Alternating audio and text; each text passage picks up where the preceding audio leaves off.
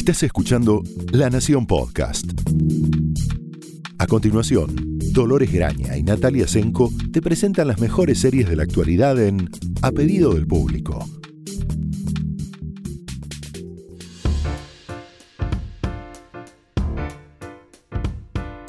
Hola, bienvenidos a un nuevo episodio de A pedido del público. Yo soy Dolores Graña. Yo soy Natalia Senko. Y hoy vamos a hablar algo que Natalia Senko dio en llamar distopía infantil barra familiar. Ese sería el subgénero que vamos a inaugurar en, esta, en este episodio. Eh, Voy a tener ya que, sos la, inventora ¿eh? del término, explica, por favor. Sí, porque no, a ver, lo vi, me, inspiré en las siguientes series. Empezando por eh, Sweet Tooth, que se estrenó hace una semana y pico en Netflix, que es una serie para toda la familia, digamos así, adaptada de un muy, muy conocido eh, cómic eh, de autor canadiense que ganó todos los premios posibles que se les puede ocurrir del mundo de las historietas, eh, novelas gráficas y demás, que digo, para los seguidores de, ese formato y, de esas historias es muy conocida, no tanto este, para lo los que no somos tan seguidores, tan fanáticos, que eh, cuenta la historia de Sweet Tooth, es eh, el eh, nombre, nombre el, gracioso nombre de el, apodo que le da uno de los personajes al protagonista, que se llama Gus en realidad, y es el primer niño nacido como híbrido entre humano y animal, en su caso un ciervo, cuando un virus terriblemente contagioso y mortal ataca toda la Tierra y este, empieza simultáneamente, todos los bebés que nacen en ese momento, a partir de ese momento, son híbridos con animales.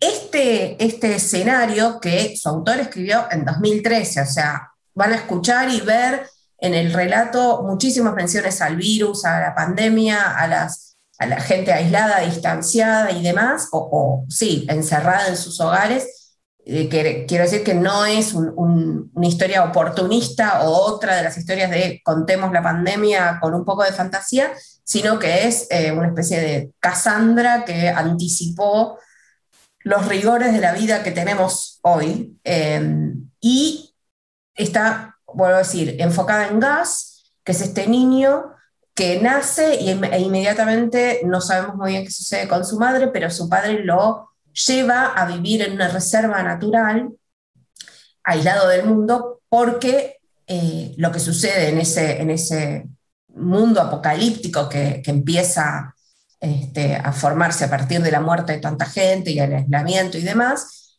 conectan que el virus desconocido y misterioso tiene algo que ver con el nacimiento de estos niños híbridos. Entonces, la sociedad toda, especialmente una especie de milicia que se forma, cazan a estos niños híbridos para matarlos y en algunos casos para hacer experimentos científicos para encontrar la cura para, o la, una suerte de vacuna para el virus. Entonces, Gas y su padre se refugian en ese lugar donde nadie sabe que están Sí, es el borde de, una, de, un, parque eh, nacional. nacional, exacto. Y em, con toda la, belleza, digamos, natural que eso implica para, para la serie, que fue grabada eh, enteramente en Nueva Zelanda. Ya sabemos cómo se prestan eh, los paisajes de Nueva Zelanda para este tipo de historias, por su belleza, su verdor y su extensión. y bueno, eh, la, historia realmente comienza cuando el padre de Das muere, ya empezamos con la tragedia a pesar de la historia infantil familiar, y él decide dejar su bosque para buscar a su madre, que no tenemos muy claro eh, si está viva, si dónde, no, está muy claro, pero eh, él decide, muy, es un niño de 10 años, 9 años, y con toda su ingenuidad, dulzura y este, desconocimiento absoluto del mundo, decide que eso eh, es posible y para hacerlo se, digamos, eh, hace amigo, arma una suerte de comunidad del anillo con un ex eh, asesino de estas milicias, también ex jugador de fútbol americano, que mm, eh, ha derivado en ser un nómade que recorre la Tierra, digamos, tratando de evitar cualquier tipo de confrontación o contacto con otros seres humanos y bueno, se encuentra en esta situación con gas. Em, lo que empieza a suceder Yo te iba a decir que ah, muy en el sentido Disney del término, la, ausencia, la ausencia o eh, la búsqueda de la figura paterna o materna que, les va a dar una sensación de hogar es medio lo que define la mayoría de las series de las que vamos a hablar. Si no es como en el caso de Sweet Tooth, la búsqueda de esta madre que le va a dar la información perdida acerca de su herencia, digamos, su padre es un humano en el sentido tradicional, él es un híbrido y hay una secuencia muy divertida al principio de la serie en el cual eh, el chico ve a un siervo, en realidad a una sierva, y empieza a decir mamá, mamá, mamá, y el padre le dice, no, no, eh. tu mamá está muerta, lo que no implica que necesariamente la madre luzca como él, pero es claramente donde él deposita la información que le falta acerca de, de su identidad, de cómo llegó a ser quien es. Exacto, de, hecho, bueno, la mitología, digamos, creada por, por, el relato es que estos niños no son mitad humanos y mitad animales por una cruza científica además, sino que son humanos, o sea, de padres humanos nacidos eh, como mitad animales. Hay toda una idea de que serán como, es la, como el siguiente paso de la evolución y que para solucionar todos los problemas eh, ambientales y de las guerras y, las luchas este, entre los seres humanos, eh, el, universo creó estos seres para, eh, digamos, traer la paz y... claro, reencontrarse con la tierra, digamos. La naturaleza. Tener en cuenta a los animales. Sí, sí, sí. Lo que, no, lo que en, los primeros episodios, en la primera temporada, claramente no salió bien, no está funcionando esa manera. la parte humana estaría eh, predominando demasiado. Sí, exactamente, pero bueno, es muy, eh, muy entretenido lo que muestran, tiene esta cosa, ¿no? De mucha oscuridad con, con muchísima eh, esperanza y momentos graciosos y momentos tiernos. Bueno, esta referencia también a, Disney, ¿no? Con, el, cervatillo que busca a su mamá en el bosque y, y una suerte de Bambi, este, pero que camina en dos patas. Bueno, eh, está muy bien realizada la serie, digo, todo lo que tiene que ver con, con los efectos visuales, con eh, los maquillajes que usan estos niños eh, híbridos, nada resulta así como caricaturesco, aunque bueno, su origen es de una caricatura, pero bueno, es muy interesante cómo lo armaron, cómo lo pensaron. Está pensada, otra vez, para toda la familia, teniendo en cuenta estos detalles bastante oscuros, bastante dramáticos, bastante trágicos en, el corazón de la trama. Eh, pero bueno, eh, cuando sus productores, que son en, este caso Robert Downey Jr. y su esposa Susan, son los, como los que pusieron todo, toda la, no, solo la plata, sino el, expertise para llevar esta serie, digamos, de la página a la pantalla, lo mencionaban, lo, calificaban como una, eh, un cuento de hadas distópico. Yo, insisto, eh, la, distopía infantil evidentemente está, está teniendo como un, buen momento, llamémosle así, en, el mundo de las series, porque bueno, hace ya tenemos, tuvimos dos temporadas de His Materials, ¿no? ¿no? No me equivoco con las dos temporadas. Sí, dos temporadas, sí, faltaría básicamente la tercera para completar la, trilogía original de Luces, Luces del Norte. Em, esta es una serie también, es una trilogía de novelas de, Philip Pullman muy buenas que se consiguen en castellano. Siempre es recomendable leerlas. Es, una obra muy, muy, muy buena de literatura, difícilmente calificable como juvenil porque tiene, o infantil, porque tiene temas bastante eh, profundos acerca de la fe y las creencias y el poder que tienen las estructuras de gobierno de la fe en la vida de las personas. En su momento hablamos de esta serie en otros capítulos, había tenido una adaptación muy malograda al cine, esta versión recupera buena parte del filo, sobre todo, digamos, podríamos definir no antirreligioso o antife, pero ciertamente anticlerical que tiene eh, la novela ah, original. En donde Antidogmático, seguro. Eh, exacto, donde los villanos son básicamente quienes quieren eh, lograr influir en el mundo a través de, las creencias de los demás. Em, la serie tiene muchísimas virtudes, es una adaptación conjunta de esos proyectos que encaran de forma conjunta la BBC y HBO, como en su momento fue Roma, que tiene por sobre todo una actuación genial de Ruth Wilson como eh, la señora Coulter, que vendría a ser en principio como la villana de la historia, que es, no lo es tanto en definitiva, eh, pero lo que tiene de, interesante, ¿no? Podríamos calificarlo como, sí, como una distopía infantil porque la historia comienza, si aún no la vieron, eh, es, está ambientada en un universo muy parecido al nuestro, pero una pequeña y enorme diferencia es que, como ocurre en Sweet Tooth con los niños estos híbridos, eh, en este mundo, cada persona, su alma es visible a los demás, está como por fuera del cuerpo de, de las personas, y adapta la forma de un animal, cambiante cuando son niños y que finalmente se cristaliza cuando llegan a la madurez. Tras un evento que define a la gente como es, queda encarnado en un tipo de animal, un animal en general eh, corriente, digamos, existente en nuestro mundo.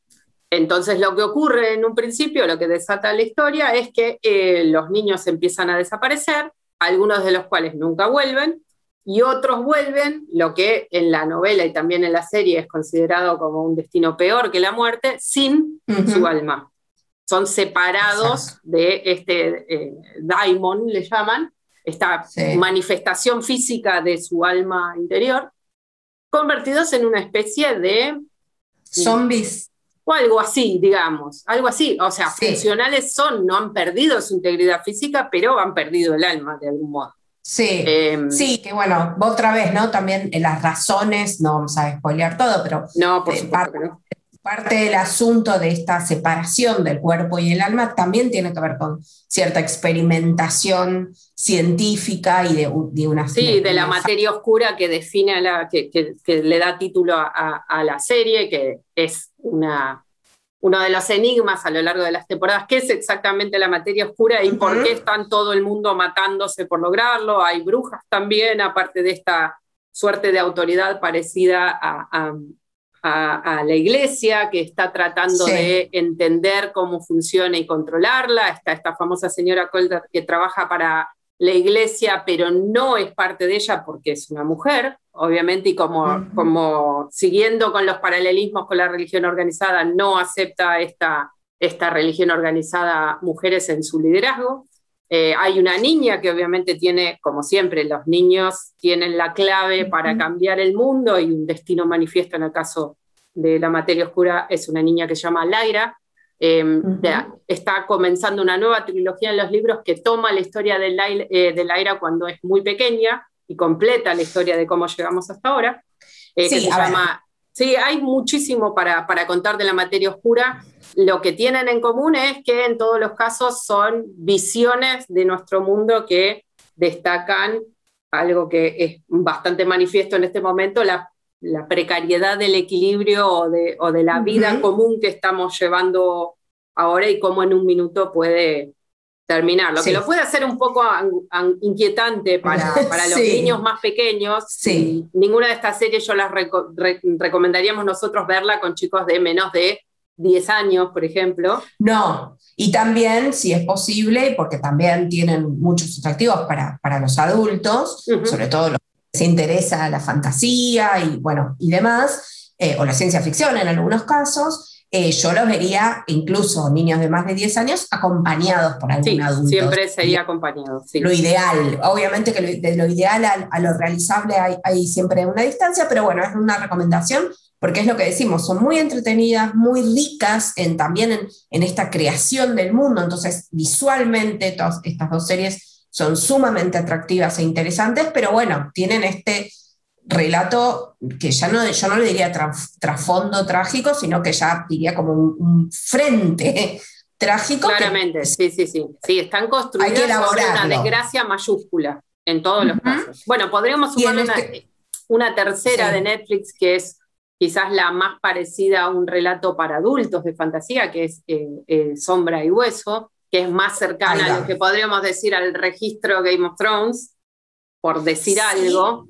Sí, bueno, digamos que está ahí, ahí cruza una línea que tal vez es la de lo que en la literatura se llama young adults, eh, jóvenes adultos, que es una muy, muy, muy frondosa eh, producción literaria eh, para los, digamos, adolescentes de, 12, 13 para arriba. Quizás este, el para arriba me parece que no tiene techo. Sí, yo te diría, sí, a partir de los, depende de, bueno, cuán avanzados sean como lectores, sus, gustos particulares, pero a partir de 10, 11 años, y, sin fecha de vencimiento porque conocemos y hay muchísimos adultos que siguen la literatura young adult y, identificados con los temas y con esta idea de descubrir lo oculto y lo que dice acerca de nuestro mundo y personajes como muy llamativos en los que un cambio de reglas nos hacen ver en nuestro mundo desde otro lado.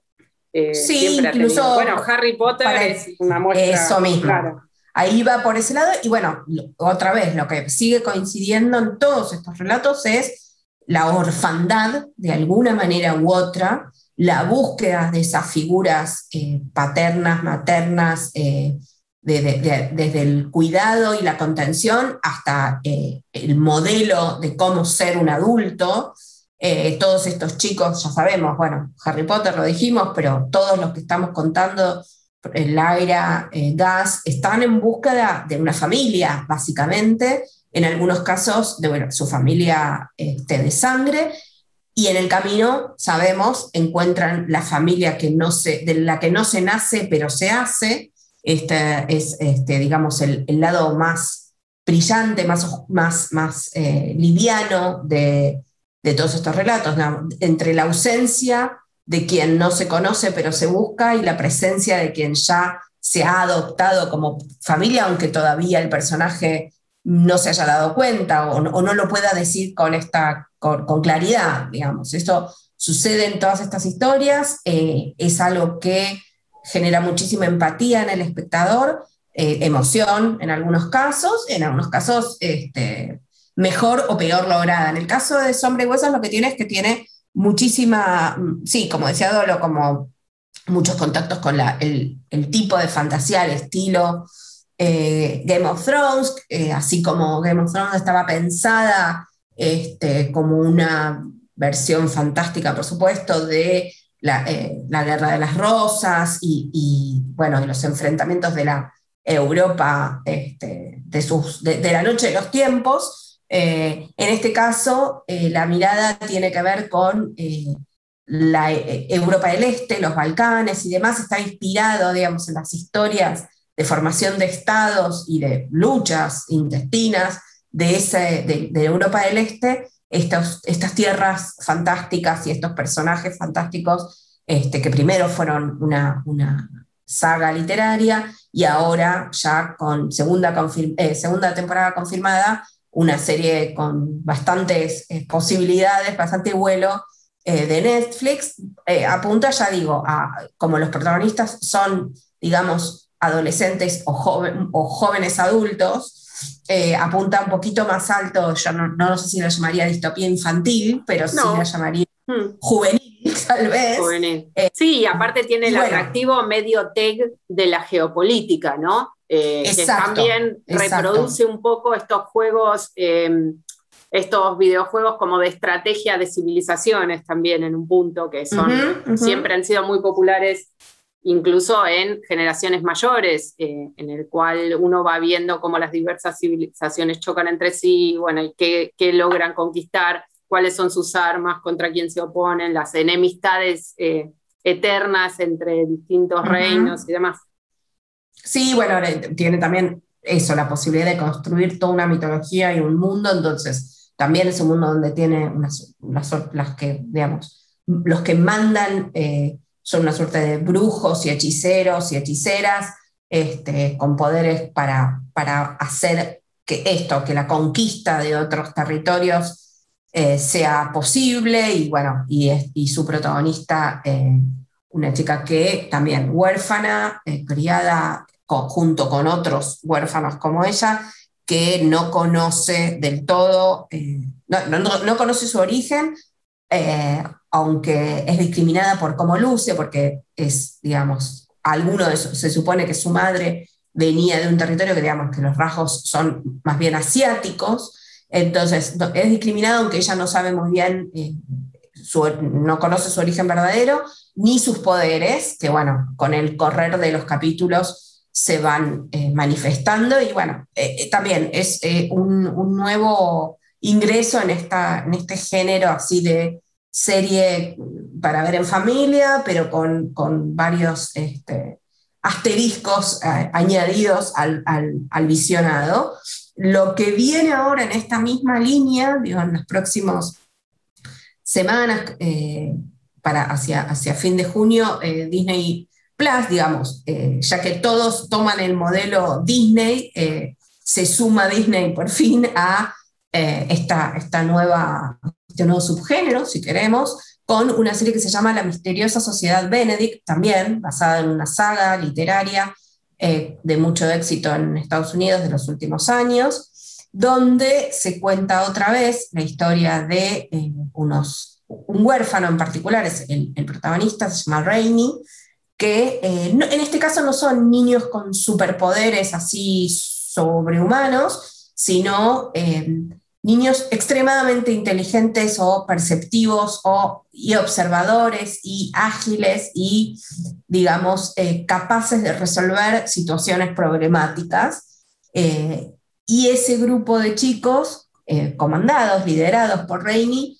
son, se involucran de alguna manera, no quiero, no quiero spoilear demasiadas cosas, pero son reclutados de alguna manera por esta sociedad Benedict que está luchando con otro tipo de fin de mundo, también un cierto apocalipsis, que tiene que ver con una organización que produce algo que se llama lo que, lo que llaman la emergencia. Es muy interesante este concepto porque básicamente lo que es la emergencia es un poco difuso, digamos, no hay un ejército invasor, no hay un virus eh, concreto que haga que la gente se enferme físicamente, pero la emergencia lo que distribuye, lo que produce es angustia. Angustia por lo que vendrá, preocupación, nervios, lo que, se llamaría, este, pero básicamente lo que produce es ataque, ataques de angustia y de, ansiedad en toda la población mundial.